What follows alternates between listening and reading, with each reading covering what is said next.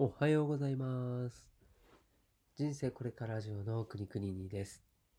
この番組は40を過ぎた平凡なおじさんが脱サラをして新しい人生を歩んでいく生き様をお届けすることで人生捨てたもんじゃない。こんなやつでもなんとか生きているから自分も大丈夫とポジティブになってもらいたい。そんな番組です。皆さんいかがお過ごしでしょうか？いつもご視聴いただきましてありがとうございます。今まで、こう、ラジオの収録をしていて、いかがお過ごしでしょうかっていうふうに言おうと思って言ってるんですけど、まあ、なんか他の方のこう配信とかね、聞いていると、こうご視聴いただきありがとうございます。いつも聞いてもらってありがとうございますっていう言葉をかけている方もいらっしゃって、ああ、そういえばね、その、こうやって聞いてくれているあなたに対して、まあ感謝の気持ちっていうのはすごいあるし、で、特に今、こう、ね、リスナーさんだって、まあどれぐらいいるのかっていうのを自分でも見れるんですよね。本当に、まあ、こう、何、何人、何十人の世界なんですよね。まあ、それでも、こう、ね、誰かわかんないようなね、謎の脱サラ男の話を聞いてくれているというのはやっぱありがたいことなので、まあ、これは、まあ、気持ちでは思っているんですけどね、まあちゃんと言葉で出そうというふうに思いまして、そうですね、この収録の中でありがとうという言葉を、えーお伝えすることを、えー誓った国々にでございます。はい。ということで、えー改めましていかがお過ごしでしょうか？はい。で、今回ですね、何話そうかと思っていて、で、ちょっと次回からちょっとやってみようかなと思ってるんですけど、うん、大体もう1日1回更新なんですけれども、ちょっとこれジャンプアップ的なことをしようと思ってまして、で、以前ちょっとね、ちょほんとちょっとだけボソッとつぶやいたんですけども、まあ、1回1日10本ぐらいこう連続でね、こう収録して、え1日にそれをこう、まあ、予約投稿っていう形でこう分けて投稿するのどうかなと思っていったんですよね。まあそれ、なんだろうな、自分のスキルアップのためもそうだし、うん、なんかそういう耐久レースまではいかないかもしれないんだけれども、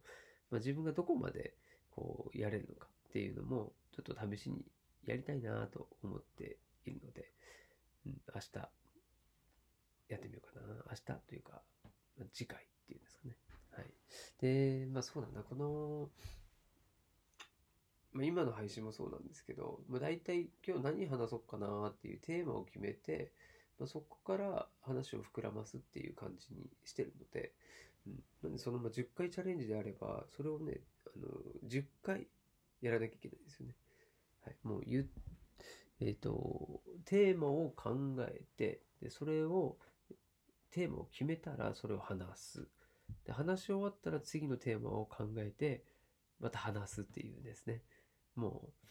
行き当たりばったりでどこまでできるのっていうところを、まあ、ちょっと挑戦してみようというふうに思っておりますので、まあ、あの、10回ね、全部聞けとは言いませんよ。まあ、うんともう一個決めてることとしては、えー1話ですね。1話は、え10分と。10分で決めているので、うん、まあ、単純にね、10話にしたら、これ100分じゃないですか。まあ、そこまでね、ちょっと付き合ってっていうのはちょっと私も言えないので、まあ、あの、時間があれば、まあ、そのうちの何話かでも聞いていただければいいなというふうに願っております。はい。で、え今回の本題はこれじゃなくて、うんと、まあ、本当そうだな、あの、これもパッと思いついて、思いついたというかですね、うん、反省もあるし、まあ、これからの自分に対しての、まあ、なんだろうな、今、締めとも言うのかな。うん。まあ、そのサラリーマンの脳みそですね、サラリーマン脳っても書いてますけど、サラリーマン脳からの脱出をしようぜっていう話ですね。はい。で、これ、あの、私も、あすいません。僕ですね。はい。僕っていうようにするんで。はい。これも練習してます。これもチャレンジです。はい。はい、僕が、まさに、このサラリーマン脳っていうのに本当になっていて、今まではそれを、まあ、疑いもしてなかったというところが一番の問題だと思うんですよね。で、まあ、日本人で言えば、もう7割はサラリーマンですから、うん。まあ、そのサラリーマンの脳になって当然ではあるし、学校での勉強、えー、先生たちもそう、うん、この学校で教えるっていうこと自体も、こうサラリーマン脳を育てるためと言っても過言ではないんですよね。うん。だからもう仕方ないって言ってしまえば、確かにそうなんですよ。うん、ただ、そのまんまでいいのって言われると、そうではないんですよね。はい。なので、サラリーマン脳っていうのは、まあ、自分の時間を会社とか企業にですね、こう捧げることによって、その対価としてお給料をもらうことが、まあ、前提だし、まあ、それを当たり前と考えてしまっている思考停止状態のことをですね、えー、指しています。指してますっていうか、まあ、これ自分、私が勝手にそうやって、ね、名付けてるだけなんですけれども。はい。でも聞きますよね、サラリーマンのってね。うん。なんで別に私があの、あの、走りではないと思うんですけど。で、自分でこう稼ぐことを知らない人のこともそうだなと思いますし、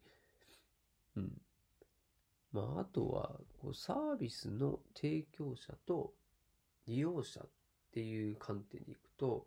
えー、そのサラリーマン脳っていうのはその利用者側ですよね。だし、商品の購入者と、まあこれ消費者ってやつですね。と、あとは商品を開発、作る人のどちら側にいるかっていうと、これは商品を購入する側に、このサラリーマンと言われる人たちっていうのは、なりやすいよと。いうことですね。これは、本当思ってるんですよ、自分で。だし、自分もそうだったんですよね、今まで。うん。それが、まあ、いいか悪いかっていうのはこれ別問題ですね。まあ、それで幸せな人は幸せだと思うし。ただ自分は、その脳みそのまんまじゃ嫌だなっていうふうに気づいたんですよね。うん。で、まあそうですね。その自分の時間っていうのが、まあ、何より大切だっていうことに気づいたっていうのが一番大きいかもしれないですね。なので、まあ、自分のやりたいことっていうのを見つけてやるっていうのもそうだし、こう家族との時間を大切にしたいとか、こう、まず自分の、ま、身の回りのことに時間を使いたいっていう気持ちがどんどん強くなっていったので、それをじゃあ実現するためにはどうすればいいのっていうところから、まあ、会社に依存するのではなくて、自分自身が商品を作るなり、自分で稼ぐっていう、その力をつけることによって、要はお金をもらう、もらいたいんだったら、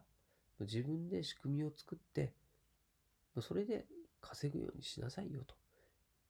まあ、そこにま、答えとしては行き着いてるんですよね。うん。それを、いろいろ調べる中で、まあ、そのネットで稼ぐというところが、ね、自分では一番しっくりきたんですよね。うん。まあ、これからの時代では、絶対に必要なスキルだと思うし、学んどいて損はないっていうぐらいな気持ちで、まあ、今もですね、本当にもうそれこそ時間ねえねえって言いながらね、まあ、前回は、え、時間がないっていう話、まあ、それについても語ったんですけれども、ま、まさにその時間がないこと自体、まあ、それを、えーまあ、覆せるようにですね、自分の時間以上の、ま、価値をつけて、そして、その時間を有効活用できるような仕組みを作るというところを、今後も頑張っていこうというふうに思っております。ということで、今日のお話は以上です。ではまた。